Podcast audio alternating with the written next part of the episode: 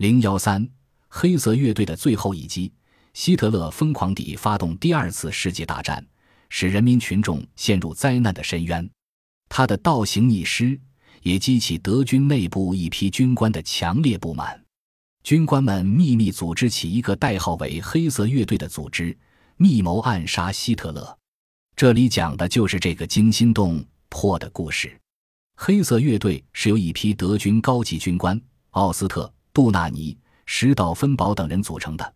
他们的目标是暗杀希特勒，成立新政府以结束战争。为此，他们在暗中与盟国的特工机关联系，并得到了盟国方面的支持。黑色乐队的几次暗杀都功亏一篑。在一次行动失败后，两员干将谍报局的奥斯特和杜纳尼被捕，谍报局局长卡纳里也因被怀疑而撤职。但是，黑色乐队的暗杀行动并未停止。又一次新的谋杀计划开始实施。实施这项计划的是德军国内驻军副参谋长施道芬堡和助手哈夫登中尉。施道芬堡是个残疾人，右臂装有假肢，左手没有中指和无名指，左眼已瞎，戴着黑色的眼罩。一九四四年七月二十四日，施道芬堡和哈夫登提着一只箱子登上一架专用飞机。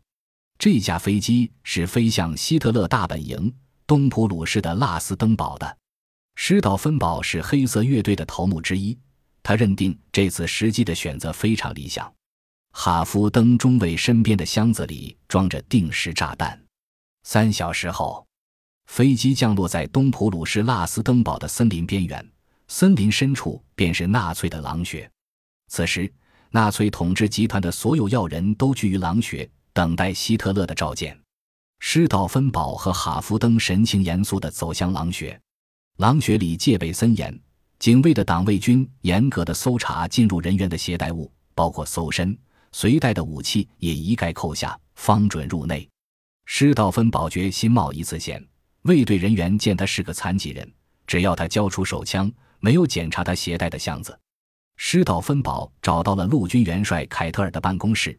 向他谈了自己打算向元首报告的要点，凯特尔命令他要简短，因为过一会墨索里尼将到这里来。十二点半，凯特尔和施道芬堡一起向地图室走去。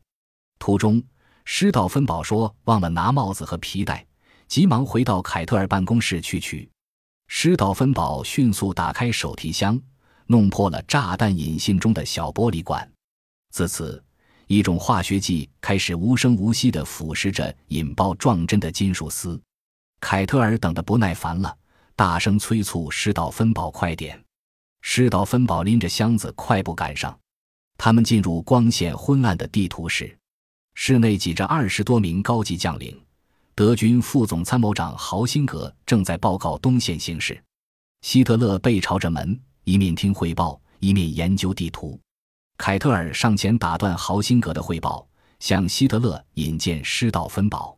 施道芬堡举起残缺的左手，向元首行军礼。希特勒抬起头，目光严厉，尽朝施道芬堡的黑色眼罩和残缺肢体盯了一眼，说：“他过一会再听他的汇报。”接着又把头重新回到地图上。凯特尔走向元首的左边，施道芬堡则走到右边的桌子角上。他把手提箱放在紧靠伯兰特上校的地板上。施道芬堡对上校说：“我把这东西在这里放一放，去打个电话。”他就转身走出了地图室。伯兰特开始对手提箱并不在意，后来因为碍脚，随手搬动了二下，将它竖直靠在一张又重又厚的桌子边上。手提箱离希特勒的距离比原来远了一些。豪辛格还在念他的暗淡报告的最后部分。集团军不立即撤退，一场灾难。当“灾难”一词刚落音尽，炸弹爆炸了，桌子炸得粉碎，屋顶塌了下来。听到爆炸声，施道芬堡以为大功告成，欣喜之余急于脱身。他奔出来和哈夫登会合，驾车离开森林。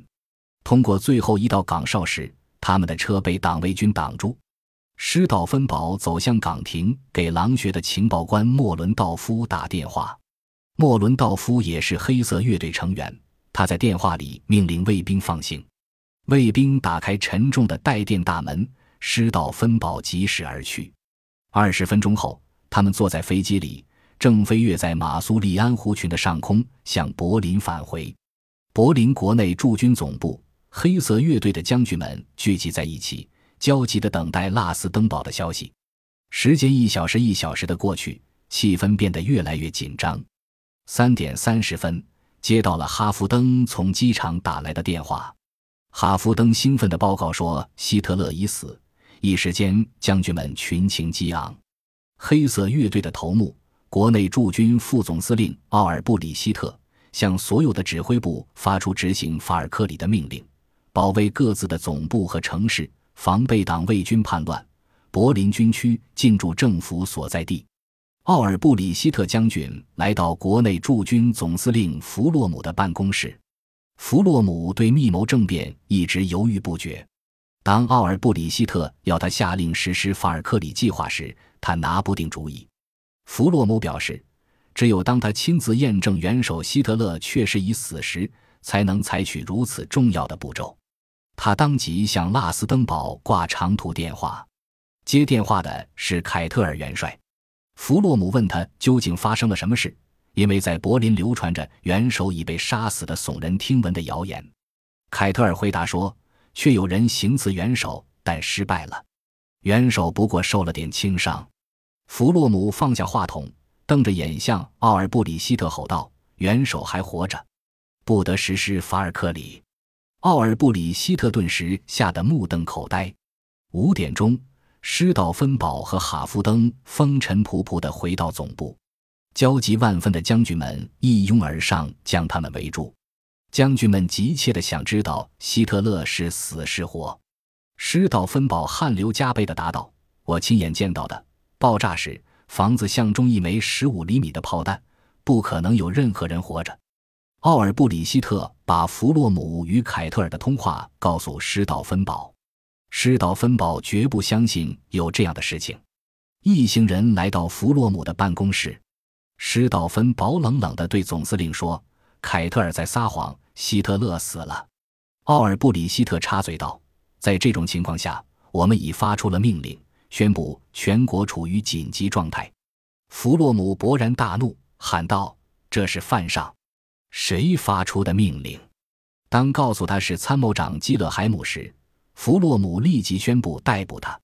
此时，施道芬堡向弗洛姆报告：“将军，元首确实死了，是我放的炸弹。”弗洛姆声嘶力竭的大叫：“行刺已经失败，你必须自杀！你们都被捕了！”奥尔布里希特见事态已发展到如此地步，果断地说：“将军，你弄错了，应该是我们逮捕你。”几个人一起动手缴了弗洛姆的枪，派一名军官将他看押起来。在拉斯登堡，希特勒正如凯特尔所说，只是受了点轻伤，笨重的桌子支撑保护了他。他恢复的出奇的快，在卫兵的重重保护下，按时到火车站迎接墨索里尼。希特勒陪同墨索里尼驱车回到狼穴，歇斯底里的希特勒指着爆炸废墟对墨索里尼说：“领袖，一部邪恶的机器刚才派人来袭击我。”希特勒像预言家一样向墨索里尼保证，一个新的罗马帝国即将出现，尽管目前多灾多难，帝国将千年不衰。墨索里尼热情的回答：“说的对，元首，上帝有眼。”在乱哄哄的欢迎茶会上，希特勒发疯似的尖叫着说：“天意已表明，他是创造世界历史的伟人，他要对所有的叛徒进行报复。”宣传部长戈培尔是行刺那天在柏林的唯一的纳粹领袖。大约六点钟，他从办公室的窗口看到荷枪实弹的士兵包围了大楼，正在设置机枪阵地和路障。戈培尔已知道拉斯登堡发生的事。他从抽屉里拿出一包氰化物，放在口袋里，以防万一。然后命令助手到外面街上弄清士兵们要干什么。助手出去后回来报告说，士兵们说，党卫军已暗杀了希特勒，武装部队正在组织新政府。给他们的命令是占领柏林电台和宣传部，对戈培尔进行保护性拘留。狡猾的戈培尔派助手带着他的邀请信去找武装部队的指挥官雷麦少校，请他到部长办公室讲明目前形势，并说戈培尔希望避免流血。雷麦少校握着手枪走进办公室，戈培尔神经紧张，他明白国家和个人的命运可能就取决于这次会面了。戈培尔先发制人，提醒少校对元首立下的誓言。少校以重申誓言作为回答。戈培尔突然说：“元首还活着。”少校大吃一惊，接着明显的变得拿不定主意。戈培尔又说：“现在正是一个历史性时刻了，命运很少赋予一个人这样的机会。现在，我请元首跟你讲话。”戈培尔先跟希特勒通了话，然后把话筒递给雷麦。现在，雷麦得出结论。电话那一端传来的是元首的声音，就像是命运的故意安排。成千上万的少校从未与希特勒交谈过一句话，而雷麦却与希特勒会过面。几星期前，他得到了元首亲手颁发的一枚勋章。少校一听到声音就立正了：“你听得出我的声音吗？”雷麦少校，希特勒的声音从狼穴传了过来。雷麦笔挺地站着答道：“是的。”我的元首，雷麦完全接受了希特勒的命令。他向戈培尔敬了礼，转身离开了办公室。他回到大街上，命令士兵们留在原处，但任务是保卫政府所在地，准备逮捕密谋分子。黄昏降临，除了一些探照灯横扫天空外，百林城内一片漆黑。雷麦的部队对国内驻军总部发起了进攻，总部内。一群忠于希特勒的参谋人员趁机迅速冲入办公室，绑架了奥尔布里希特，并打伤了企图夺门而逃的施道芬堡。弗洛姆重新取得指挥权，全部密谋分子被逮捕。同一时刻，雷麦的部队也冲了进来。在一座院子里，施道芬堡上校、奥尔布里希特将军、基尔海姆上校和哈弗登中尉站在一辆军用卡车前，面对着行刑队。在枪响的一瞬间，施道芬堡喊道：“不朽的德国万岁！”枪声响处，四人相继倒下了。不久，所有黑色乐队成员都被处死。